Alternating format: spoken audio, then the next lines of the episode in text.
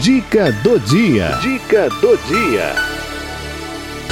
Autoconhecimento estratégico com Denise Zerbeto. Autoconhecimento estratégico traz a coach Denise Zerbeto conversando com a gente. E hoje um tema interessante, ouvidoria. O que eu preciso saber a respeito disso? Hein, Denise? Boa tarde, lindona. Boa tarde, seja muito bem-vinda. Boa tarde, minha linda. Que gostoso falar com vocês, viu? Hoje tá tão gostoso aqui no interior, Tá. gente. Aqui tá friozinho já. É, aqui não tá frio, frio, frio, sabe? Hum, Aliás, ontem eu estava aí em São Paulo Ah, e aí tava um ventinho mais gelado. Aqui tá tão gostosinho hoje. É, ai, que bom. Eu já sou alegrinha, mas aí eu fico mais alegrinha ainda quando É. tá esse tempinho bom. É mesmo, né? Eu gosto. Tempo bom alegra todo mundo mesmo. ai, ai, Né? ai, que bom. Vamos falar sobre ouvidoria? Então, é, na verdade, esse tema é uma pegadinha que eu trouxe. Ah, danadinha. Adoro pegadinhas, né? Ah, Ouvidoria, né? Você sabe que eu sou formada em ouvidoria pela Abrarec.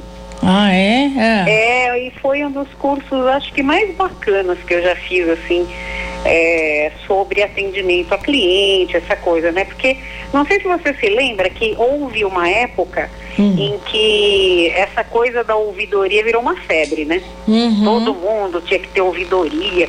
E aí virou meio que diferencial das empresas. Ah, mas tem ouvidoria, não tem, né? Uhum. E, e como tudo, né, que a gente fala no programa, né, Cidinha? Algumas coisas é, é, são sempre boas iniciativas, né, por parte das empresas, da- do- dos departamentos das empresas, né, às vezes marketing, às vezes pessoas de cultura tal. E para algumas empresas aquilo funciona e para outras não, né? Como já houve lá atrás reengenharia, é, uma série de coisas da moda aí, né? Que para alguns vinga e para outros não.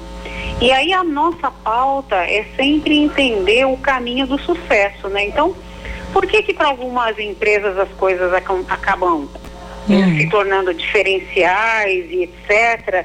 E para outras não acaba nem dando certo. A questão da ouvidoria, ela traz uma questão muito interessante e super conectada com as coisas que a gente fala aqui. Porque quando você vai montar uma ouvidoria, né, você precisa fazer isso em três etapas. Uma, uma empresa que queira ter uma ouvidoria para clientes, ela precisa começar fazendo a ouvidoria dos colaboradores. Né? Então a sequência é assim: primeiro você faz uma ouvidoria para colaboradores, depois você faz a ouvidoria para clientes e depois, por último, né, não menos importante, ouvidoria para fornecedores. Né, Então, quando uma empresa quer fazer um projeto de verdade sobre ouvidoria, ela tem que começar fazendo isso do lado de dentro. Por quê? Porque as coisas funcionam, Cidinha, quando as empresas se preocupam com cultura. Né? Quando você fala de ouvir o cliente, né? Porque qual é a função da ouvidoria? É você, é, é ser uma instância acima quando aquilo que você está tentando resolver pelos canais normais não está dando certo. Isso acontece muito, por exemplo, quando você cai em, em exceções, né? Você já deve ter sido atendida por aqueles robôs, né? Os famosos bots, né? Que tem naquele Fale Conosco agora, não sei se você já passou por essa, por esse dissabor, né? Que é assim, ah, você está sendo atendido por uma assistente virtual, né? É, digite um para não sei o que, né? Eu não sei você, mas eu nunca consegui encontrar a resposta do problema que eu, que eu tinha, né? É, usando esses bots aí de respostas automáticas, né? Vê que eu sou problemática, Uhum. né? Mas enfim, é, isso é o oposto total daquilo que a gente está pontuando com o conceito de ouvidoria, que é o quê? É você ter realmente alguém que pare para ouvir aquilo que você está trazendo como demanda. Né? Que agenda que essa pessoa está trazendo para a empresa. E isso, é, se você não tem uma cultura de fazer isso internamente com os colaboradores, como que você espera que o colaborador desenvolva essa competência para tratar com o seu cliente? É verdade. Né? Se você não para para escutar aquilo que é a agenda que o seu colaborador está trazendo, e aí esse, essa semana, né, eu, eu, de novo, né, nos é, como é que fala? Naquilo que acontece na vida real, trazendo para o programa aqui de segunda-feira, né? É, teve uma pessoa que colocou uma questão pessoal durante uma reunião a semana passada, e aí eu vi um dono de empresa falar assim, por isso que não pode ficar o tempo todo dando um de psicólogo com funcionário. Hum. É, e na verdade não era uma questão, a, a pessoa não estava colocando um, alguma coisa que a gente costuma brincar, chamar de mimimi, sabe? Não era era uma questão que para aquela pessoa era importante. Para aquele dono da empresa, um empresário, é, né, uma pessoa mais velha já, que tem neto, tudo tal, não era tão relevante. Para ela era, porque era uma, era uma questão relacionada a um filho dela, né? Uhum. E, e, teria sido, não é uma questão complexa de resolver, sabe, Cid? Mas aí a pessoa recebeu isso e, e reagiu dessa maneira. Então vamos lá, né? É, você não cuida de produtos, você não cuida de clientes, né? Você cuida das pessoas para que as pessoas façam isso para você nas empresas. Né? Eu, eu falo, já falei aqui sobre a questão de cuidados paliativos, né, da doutora Ana Cláudia, que fala com, com pessoas que estão numa situação, né, de às vezes ativa de morte e tudo, e ela fala, né, o problema do médico é quando ele resolve tratar a doença e não o doente. É. Né? O que eu estou fazendo aqui é a mesma coisa. A gente sabe, Cidinha, que existem abusos.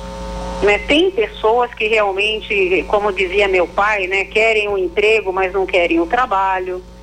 É, que para conseguir aquela posição promete mundos e fundos e depois a pessoa começa a problematizar tudo que tem na empresa, não traz resultado. Ok, mas o que a gente não pode fazer numa empresa né, e os gestores e líderes precisam estar muito atentos a isso, é porque você teve uma, uma experiência dessa natureza, quando um colaborador às vezes não corresponde, e generalizar. Né, e começar a achar que todo mundo é assim. Sabe quando a gente era pequeno, que acontecia alguma coisa na sua sala de uhum. aula e você era boa aluna, fazia tudo certo e todo mundo era punido? Né? Comigo aconteceu isso algumas vezes e meu Deus do céu, não tem nada mais frustrante e é. desmotivante do que você fazer tudo certo, dar o seu melhor e porque por causa de outras pessoas que às vezes não têm uma conduta séria, todo mundo cai na vala comum. É então, o que, que é uma ouvidoria? É um lugar onde você sai da vala comum e uhum. você se torna um indivíduo que tem uma questão para ser resolvida. Tá. Né? E nas empresas que têm uma seriedade com relação a isso, você tem um ouvidor, você tem uma pessoa de plantão, enfim. Uhum. Mas isso tem que começar dentro de casa. Né? Então, é, eu, eu, vou pedir licença poética aqui, Cidinha, para falar sobre uma coisa que a mim me, me choca muito e eu fico muito chateada quando eu vejo aquele gestor preguiçoso. Sabe aquele que ele não para para entender, para analisar, uhum. é, para ir a fundo nas questões? Não, acontece alguma coisa porque uma vez aconteceu com a outra pessoa que às vezes nem está mais na empresa, ele tenta colocar aquela mesma solução que ele tentou há 10 anos atrás. Né, e uhum. generaliza e acha que é todo mundo igual. Uhum. É muito triste isso, sabe, Cidinha? Então, assim, ouvir, né? Ouvidoria vem de ouvir. Então, assim, quem não, não, não, não tem essa preocupação com os próprios colaboradores, mesmo que ele exija que o colaborador faça isso com os clientes, dificilmente ele vai atingir o nível de potencial que existe nessa, nessa equipe. Existem grandes equipes com grandes potenciais que, por questões de, de falha de gestão, né, daquele gestor preguiçoso que não, não, não vai a fundo, esse potencial jamais vai ser atingido. E ó, não adianta dar computador de última geração, celular da NASA, é, todos os recursos tecnológicos da face da Terra. É. Porque o resultado não virá, Cidinha. É verdade. Não virá. Né? Então, vamos ter. Vamos, vamos, vamos é, ganhar tempo ouvindo as pessoas. Ouvindo, mas ouvindo, sabe aquele ouvir mesmo, de prestar atenção no que o outro está uhum, falando?